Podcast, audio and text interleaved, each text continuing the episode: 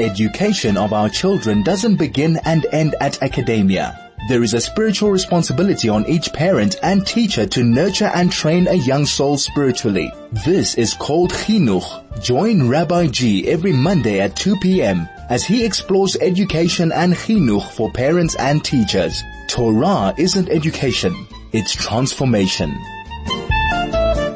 101.9 Chai FM Chai Chinuch Rabbi G. We are back. While I was speaking to Rafi, and before I was speaking to Rafi, we spoke about the concept of people um, stressing that there are different stresses, different challenges in life, and we talk about the problem a lot, but we don't always come with a solution.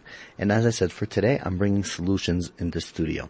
So we spoke with Rafi about a very technical, uh, practical solutions we could put in our lives to, to change our health, to change our uh, anxiety rates, uh, stress, etc. There's another practical part to life, and we don't always think of it as practical, but I think we should, and it's time. And that's why I asked Nikki Mirkin, who is a speech therapist and a social, um, uh, a social counselor, social groups, uh, social trainer. I mean, everything around social. She's she's the person to speak to, who comes and says to me the other day, you know, yes, we're doing all this amazing work in the community, and we're doing the social environments and the courses and the training and the and the therapies. There's another aspect of what we can do on a practical level with a short time as a com- community to support our kids.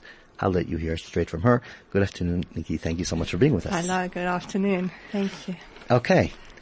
Let's just go, let's go straight into it. You've Mm. you've put together a group with a very simple, practical spiritual tool Right. that has been proved from what I've seen that pa- uh, parents and families that were part of it actually saw the difference. Oh, okay. So, um, so what, um, because I'm working so much in this area, I've noticed that there are a lot of kids and a lot of families that are struggling with their children. Um, for many, many reasons, whether it's socially, whether it's emotionally, whether it's physically, um, there are many, many different children that are struggling. Um, so because I've been exposed to it in such a deep and personal way with my, pla- my patients and also sometimes in my own life, I realize that there's something that we can do. And if we had to bond together as a group and actually um, daven for each other, actually to team together, put together a group of Tehillim and say it every single day. We did it, I think, was it last year, Rabbi? I think it was, Rabbi. It was- It was, Rosh yeah. Hashanah. Yes. We did it for the whole um, month of Elul. Um, there were, I think, over 150 people that joined together to join in with the Sefer. And every single day we said the whole Sefer Tehillim for all these kids. People brought in names for, for their children, for kids that they knew, um, for their own children, for um, teachers joined. It was quite incredible to see like the, the unity and the koach that everybody put together. So I have to say Mm-hmm. that I have, I was part and I did join. I didn't give any names and Ah. I still saw the difference. Wow. So I think it is very important and just being part and, uh, supporting each other in the community, even Mm. if we don't specify, uh, names or just Mm. being involved, I think, and I saw the difference that was, uh, done. Um, I just want to touch on the analogy you sent, uh, and I came across, uh, a beautiful image and maybe we could post it somehow or if anybody wants it, 34519, uh, is a SMS line. Um, the image that describes how we can support each other as a community. Oh wow! I've got to.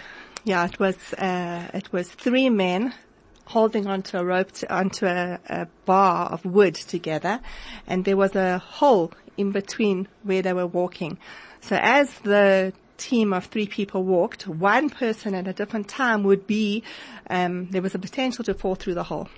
And because they were all holding on together and supporting each other, the person who was almost about to fall through the hole was able to carry over the hole because of the strength of the, the team, which is Which is exactly what ama- it is. Completely. I am, I'm actually going to put it on the status now, right, uh, during the show because many times people say, you talk about these things and you don't, we don't expose them. So I'll put it there. I'm going to post it now.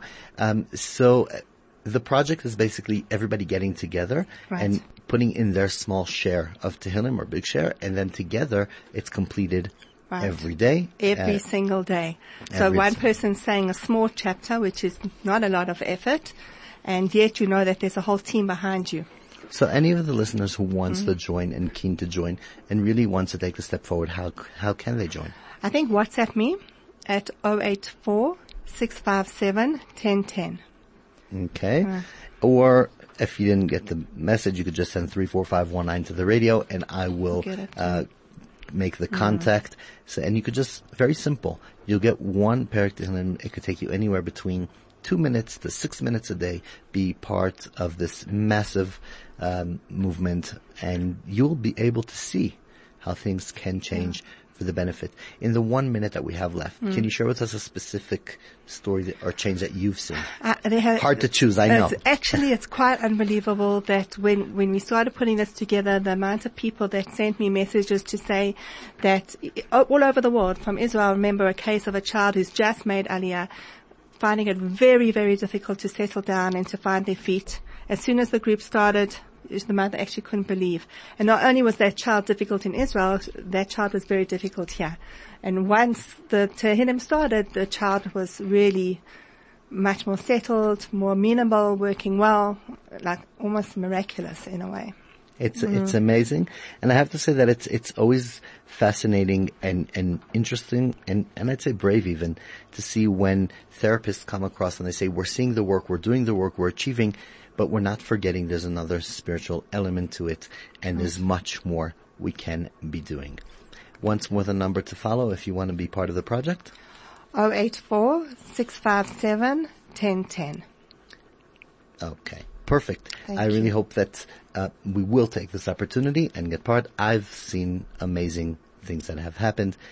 So thank you really very much, Nikki, for coming and joining and sharing with us that thing, that program, that project. Really recommend it. And as the time goes by, we do need to take another break, another short ad break, and we will be right back. Chai FM, 101.9 megahertz of life. uh, all good shows come to an end. This show has come to an end. And as I promised in the beginning of the show, I will share with you one of the amazing songs that were played by the singer himself in the, in the union getting together on Mitzvah Shabbos the other night. It's called Ani Yehudi by Meir Green. Just so you can get a taste of what happened. And we hope that we all can get united and together looking forward. Let me now just like thank Craig for all the amazing work and Rafi and Nikki that were here today. In the meantime, keep safe and do something good and we will be back next week. Have a great week, Kol tuv.